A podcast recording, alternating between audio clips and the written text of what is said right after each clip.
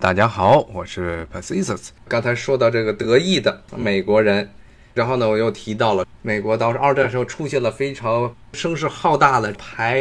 意大利和排这个日本的浪潮。我们接着讲，先说说意大利了。意大利的美国人到现在为止也是美国的白人团体中的一个重要的一个族群，可能是呢按照这个他们白人的这个祖先来源，大概好像是在排第五还是第六吧。但是他们在这个美国东海啊，特别是大城市影响很大，他们在农村的影响很少。意大利裔的美国人当农民的不多，或者小城地方，但是在大城市，比如说最出名的就是纽约这些地方，还出现了意大利的黑手党在美国的组织。为什么会是这种情况呢？为什么意大利裔的美国人他们更多的聚居在城市里？而且为什么是这种情况呢？而且这些黑手党又是怎么回事呢？这其实跟意大利人移民美国的时间是有关系的。因为意大利人移民美国的时间并不是一八六零年代前后，而是十九世纪最末，也就是一八九零年代一直到一九一零年代这段时间。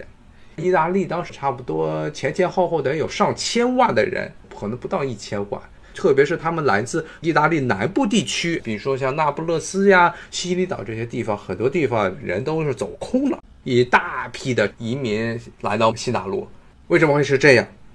意大利这个国家跟德国一样，在历史上只是一个地理概念，从来没有被统一过。后来直到了德国统一了之后，意大利也才统一。那么这个意大利的统一呢，是北方的人主导的。如果我们听众们呢还有一些高中历史的记忆的话，可能还记得当时是北方的一个叫萨丁王国，他们的核心呢其实是现在意大利的西北部的都灵，首都是都灵啊。当时是整个现在来说也是所谓的波河平原所在的地方，也是意大利呢到现在为止工商业最发达的地区，意大利经济的这个引擎。当时呢他们主导了整个意大利的统一。而当时意大利的南方是什么地方呢？也是，如果大家还记得历史书上讲的是所谓的两西西里王国，加里波第是意大利的民族英雄，什么带着他自己的军队，坐着船，啪跑到了这两西西里岛，与这两西西里岛的君主作战。那么这个两西西里岛呢，所谓的王国呢，是包括了现在的西西里岛，以及呢意大利南部那么南部的城市，统治的核心其实是南部的最大城市那不勒斯。这些地区呢，与北方相比呢，还没有进入工业化，是一个真正的所谓的农业社会。后来意大利统一之后呢，实行呢是对农业地区呢进行强征税，然后剥削自己的农民，通过这种剪刀差的办法呢，来个补贴自己的工业，能让北方出现工业化。所以呢，当时在意大利统一之后呢，出现了一个非常普遍的在南方。极度贫穷化的这么一个情况，因为南方还是一个农业社会，的意大利当时的国策就是通过农业去补贴工业，让北方萨丁王国他们的王心之地的这一片地区能够工业化。所以一直到今天，大家如果开一些国际机会，可能都会发现，意大利这个地方北方和南方是互相敌视，而且敌视的非常厉害。很多这些北方人认为应该甩掉。贫穷，然后落后，然后又黑手党泛滥的南方，而南方人也认为是你们当时北方把我们强制的统一的，统一之后呢，还做了这么多伤天害理的事情，然后呢，让我们这些农民呢，只能廉价卖我们的粮食，最后很多人受不了了，就来到了美国。而且呢，更为重要的一点，就意大利这个国家，它跟德国还不一样。德国呢，当时统一之前的很多的小邦国，很多的地方已经是工业化了。包括萨丁王国，当时占领了意大利北部最富庶地区的这萨丁王国呢，其实它真正的工业化也是落在了德意志这些列国的后头。所以它虽然一方面要强制南方的这些地方贡献粮食，但另外一方面呢，它的工业化的程度呢又不是很高，所以呢就造成了这农民失业，然后在北方呢还找不到工作，甚至还有很些部分的这些北方的意大利人也被迫去移民。所以这就造成了意大利的移民在美国的数目是从十九世纪末开始，这浩浩荡荡的啪全来到了美国。而这些人来美国的时候呢，又赶了时机又不好。我们刚才说这宅地法是一八六零年代当时林肯政府制定的。但是到了一八九零年代的时候，联邦政府已经开始不怎么卖地了，因为人已经都来了很多了。德国呀，从包括了北欧的，包括待会儿我还要跟大家说的苏格兰、爱尔兰这些地区，人都把地儿给占满了，没有了。那怎么办呢？这些意大利人来了之后，就全部都待在这些大城市，特别是像纽约这些大城市，然后干什么呢？因为当时整个纽约已经是彻头彻尾的工业化的城市，这个城市的市中心里头呢，都有干了一大堆的这些工厂，血汗工厂。是真正的血汗工厂，基本上是吃人不吐骨头的这些资本家，他们找一些包工头，给他们找最廉价的劳动力，只要能让这个人不死掉，能有口饭吃，然后就让他们去干活，就是这么一个标准。所以很多的这些意大利人来到美国之后呢，就被自己的同胞。这些包工头给骗到了这些血汗工厂中去做所谓的这些纺织啊，或者水泥呀，或者什么食品啊，这些工厂中去做低端的奴工。这是意大利人最早来到美国之后，大批的意大利人命运就是这样。后来他们这些人呢，与来自北欧地区，包括德国这些地区的这些人的情况还不一样。意大利人。绝大部分的意大利人是天主教徒，而意大利又属于按照欧洲的这种所谓的种族主义观点呢，又属于二等民族。欧洲的所谓的一等民族是十九世纪末的时候，这些德国人搞出来，英国人也接纳的这种理念，是这些所谓的日耳曼人才是一等民族，然后这些意大利人属于二等，甚至有些是三等民族。所以当时意大利人受到了很严重的歧视。另外一个问题呢，就是意大利的移民来到这之后，因为受到歧视，包括了很多警察。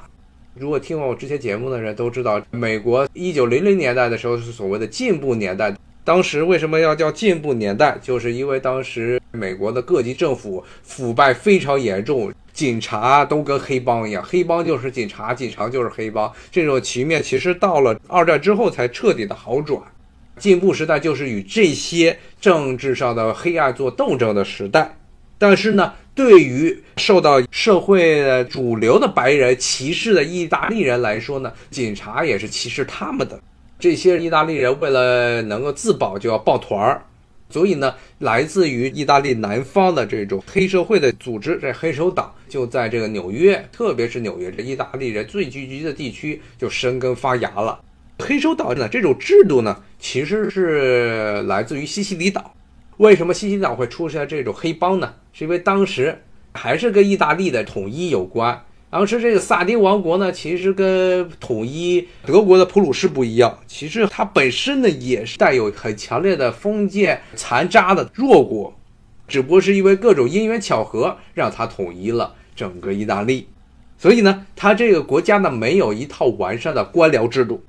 统一意大利之后，南方之所以那么的混乱，民生凋敝，除了北方的要强迫南方农业哺育北方工业的原因之外呢，还有一点就是这些萨丁王国它本身的这套官僚管不住南方，不知道怎么去管理，人手还不够，所以当时呢，萨丁王国去把两西西里王国吞并之后，干的第一件事情就是把那些原来的土地贵族抓走了。刚才说过，两西西里是个封建社会。很多的这些大地主把他们都给抓走了，抓走之后呢，然后派来的官僚又不知道怎么去分地，所以当时西西里这个岛屿上是基本上土匪遍地，到处都是马匪，不是吃着火锅，然后呢就被马匪给劫了，他们可能都是吃着披萨饼啊，然后吃着那个拉扎尼亚的什什么千层面，咔叽就被马匪绑票了，是这么一个情况。顺便说一下，这个披萨饼这个东西是那不勒斯地区出品的。它之所以能在美国这么发达，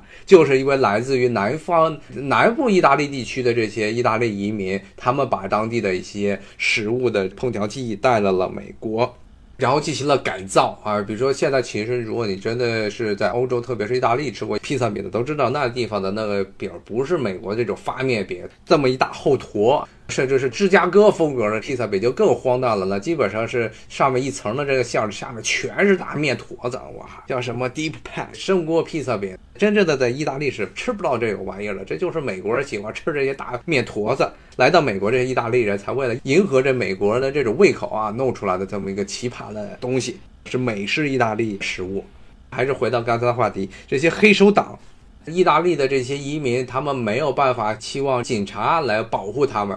所以很多人其实都挂靠给了黑手党。所以有所谓的这些意大利的黑手党在纽约的什么四大家族啊、五大家族啊，然后之间火并啊。然后呢，这段时间呢，正好意大利人来到美国之后呢，又赶上了美国政府要禁酒。一方面是种族主义的美国的这些盎格鲁撒克森白人呢，他们同时呢，很多人又是狂热的宗教主义分子，认为呢酒精是对人类最大的伤害，认为要按照基督教的理念把这些酒从人类的生活中给排除出去。所以当时呢，他们甚至国会呢修改了宪法，说禁止在美国制售酒、制售酒精类的饮品，除非是医用。那么呢，就造成了当时美国出现了非常广泛的走私浪潮，因为你这个酒真的是禁是禁不住的，所以当时很多人就从北方的加拿大、南方的墨西哥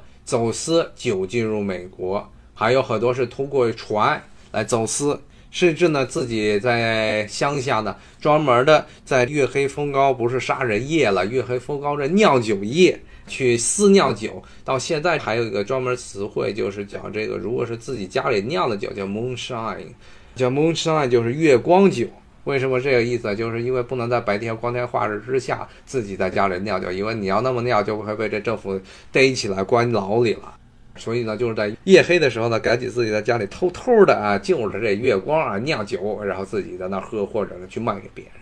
这就滋生了黑帮的这些走私生意，所以呢，当时全美国的黑社会，包括了这些意大利人组织的这些黑手党，都是走私是他们的一个大头。好的，也谢谢大家收听今天的节目，我们下回再见。